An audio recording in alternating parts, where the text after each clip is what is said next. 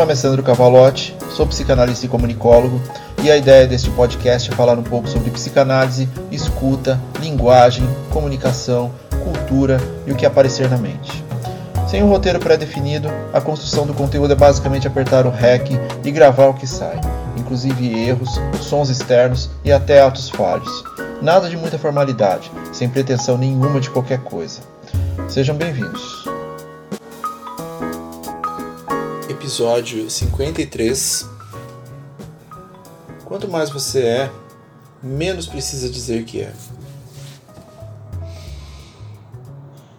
Esse culto da personalidade que observamos nas redes sociais propaga a ideia de que devemos falar sobre nós mesmos o tempo todo, para que talvez um outro possa nos observar do jeito que nos observamos.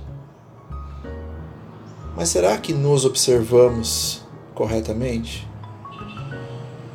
E essa forma, essa dinâmica, ela nos afasta do que é mais importante, nós mesmos. Seria como se Narciso olhasse para o lago, que olha para Narciso, que olha para o lago, que olha para Narciso, infinitamente. Essa busca incessante por autoaceitação, autoafirmação de um ideal nos afasta consideravelmente de nossa vivência única, singular, de experiências individuais que trazem um senso de realização, de continuidade e, por que não, de viver. Quanto mais ficamos repetindo o que somos ou o que idealizamos ser, mais nos afastamos dos nossos momentos que nos fazem olhar para si, para, o positivo, para o negativo, que seja, para as coisas que compõem essa essência, desejos que temos e muitas vezes não temos coragem de olhar frente a frente para eles. Construímos máscaras vazias, buscando aceitação, permissões e satisfações efêmeras. E as redes sociais se alimentam disso, dessa nossa relação disforme conosco. A obtenção do gozo rápido e automático na forma de like, afeto, comentário e agora reações que simbolizam o que há de mais fútil nas relações líquidas que temos vivido essa busca nos coloca em um patamar de sempre estar em... correndo atrás de uma sensação o tempo todo. Mesmo que seja na percepção do gozar do outro.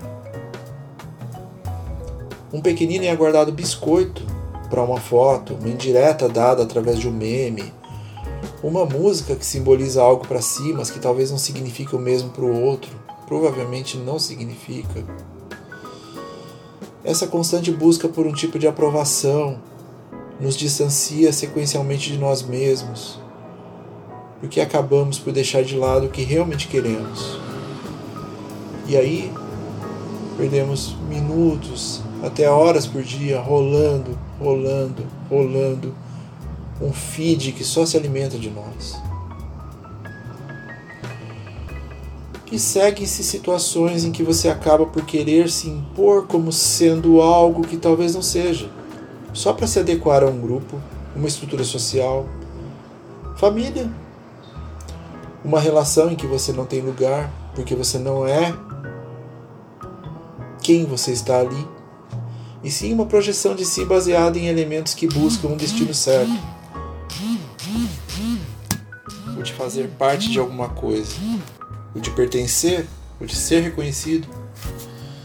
Mesmo que tal reconhecimento não seja de si, mas da fantasia que você construiu sobre si.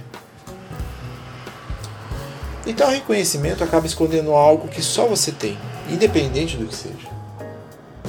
Quando você é, acaba tornando-se referência, acaba até inspirando. Porque é genuíno, é autêntico, não é uma construção pré-concebida e distorcida pela sociedade, amigos, família e aceitações diversas. Ao simplesmente ser, você acaba demonstrando que aceitar-se é parte de um processo legítimo de reintegração de posse de si, de que este lugar lhe pertence e você o transformará da forma que quiser.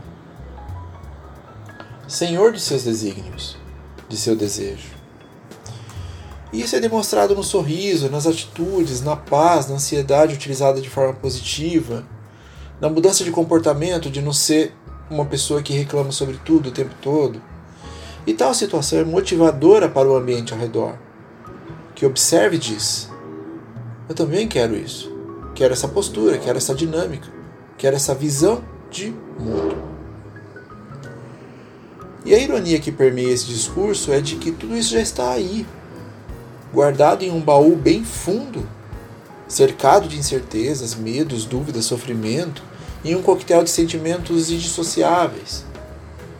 No meio desse caos destrutivo, uma versão de um novo caos, mas um caos seu, de acordo com o que você é. Entulhado em uma sala bem escondida, soterrado por expectativas e desígnios do outro, com medo de ser mal agradecido ou de trazer insatisfação. É um exercício trazer isso à tona. É um exercício diário, mas que diariamente é percebido por si como sendo algo de relevância. Em análise, é, analisando os de primeira viagem, aqueles que se atrevem a procurar o suporte na psicanálise, eles se estranham. Na fala livre, tudo pode. E a liberdade traz estranheza, porque no hábito nos esquecemos de quem somos. Entretanto, associar livremente, entretanto, utilizar o seu próprio discurso e escutar-se, provoca um retorno a si mesmo. Fora de uma estrutura pré-formatada, onde tudo é fórmula, onde as caixinhas estão postas e só precisamos fazer o que nos dizem que é mais correto. Quem diz? Todo mundo família, sociedade, mídia, os pais, governo, aquela celebridade. Mas se eu quiser uma nova caixa, um novo formato de encaixe, não é mais fácil a adequação? Já está ali a jornada do outro, a estrada delineada, o caminho do farelo de pão, dos tijolos amarelos. Mas o que é do outro é meu, o incômodo aparece, eu empurro lá para baixo, não vou pensar nisso. E décadas se passam. Mas há algo ali, o incômodo é real, porque ele é parte de você. Só que análise não há escapatória, você vai se encarar. E pode não gostar do que vê, porque não percebe isso em seu desejo. Quem é esse? Você pode se perguntar. Serei eu? Eu posso? Sim, você pode. Se você permitir-se. Que angústia é essa que estou sentindo? Será que é a angústia de reconhecer-me? Está doendo na alma? Ao perceber-se, perpassa a carne e faz a mente sofrer? Então, comecemos. O ato de ser permite que você sobreponha essa estrutura imposta por outros dentro de sua jornada individual, visando uma melhoria das relações dentro do coletivo. Pense bem, o quanto você está aguentando que não condiz com suas reais perspectivas só para agradar o outro? Até quando você vai deixar de ser para ser o que o outro espera de você? Se você não conhecer-se, como você pode chegar num equilíbrio na relação com o outro? Olhar para o espelho vai muito além de chegar ao óbvio. Olhar para o espelho, caso tenha coragem, é observar suas nuances mais subjetivas, mais densas, no recôndito de si. Ali, sim, está o verdadeiro ser. E dá para ser mais de você mesmo? Você aceitaria seu real desejo, seja ele qual for?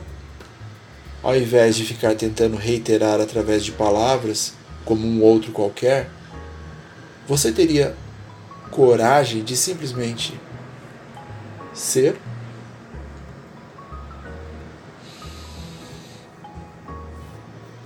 E a fala de hoje foi acompanhada do maravilhoso Jeff Buckley e seu álbum incomparável. Grace. fiquem bem.